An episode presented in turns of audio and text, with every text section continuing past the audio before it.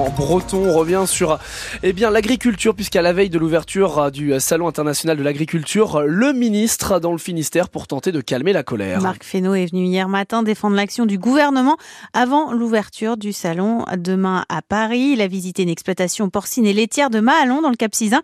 Le ministre promet que la simplification administrative est en cours et que les sujets agricoles propres à la Bretagne ne sont pas oubliés, Thomas Biet. À quelques heures de l'ouverture du salon de l'agriculture, il faut montrer que le gouvernement se retrousse les manches. Le ministre touche une vache. Il est ministre de l'Agriculture, il sait faire.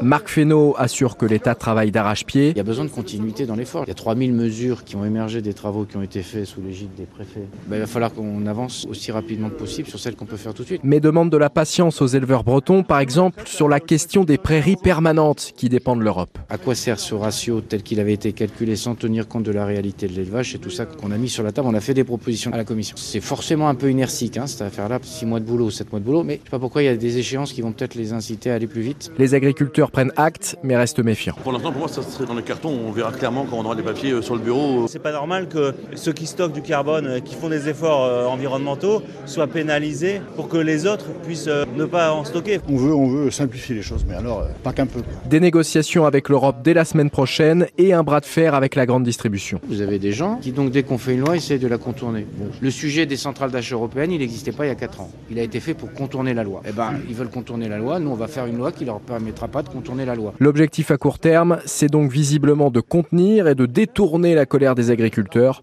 au moins pendant le salon de l'agriculture. Marc Fesneau s'est ensuite entretenu à huis clos avec toutes les organisations syndicales agricoles et doit s'entretenir avec ses homologues européens la semaine prochaine. Mais les agriculteurs de la coordination rurale du Morbihan veulent maintenir la pression. Ils annoncent une nouvelle mobilisation ce matin à partir de 9h devant la sous-préfecture de Lorient. Grève aujourd'hui à la Poste dans le Finistère, préavis déposé par le syndicat Sud-PTPT 29 à l'occasion de la venue du président du groupe, Philippe Valls. Rassemblement à 9h ce matin devant le bureau de poste de Brest-Siam. Le syndicat demande de meilleures conditions de travail, des hausses de salaire ainsi qu'une présence postale au plus près des usagers et un service postal de qualité alors que le bureau de poste de Saint-Martin à Brest toujours ferme définitivement demain. Vous l'avez remarqué, ça a soufflé hier des rafales de vent jusqu'à 138 km heure enregistrées à Groix, 120 à la Pointe du Raz, 104 à Lannion, encore 100 à Ouessant. En Bretagne, le trafic ferroviaire a été agité. La ligne Rennes-Saint-Malo a d'ailleurs été coupée une bonne partie de l'après-midi hier et les rotations vers les îles ont été en grande partie annulées. Elles risquent d'ailleurs d'être encore perturbées aujourd'hui. Pas de miracle hier au Roison Park. Les Rennais sont éliminés de la Ligue Europa de football et ce malgré leur victoire 3 buts à 2 face au Milan AC. Mais la défaite en Italie la semaine dernière 3-0 était trop difficile à rattraper.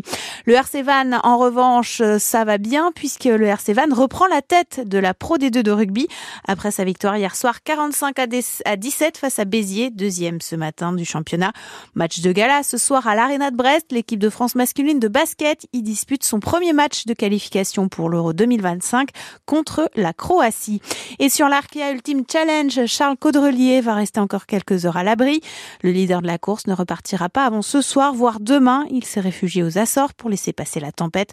Le skipper du Maxi Edmond de Rothschild devrait arriver à Brest dans la journée de lundi après 50 jours en solitaire autour du monde. Et ce sera évidemment à vivre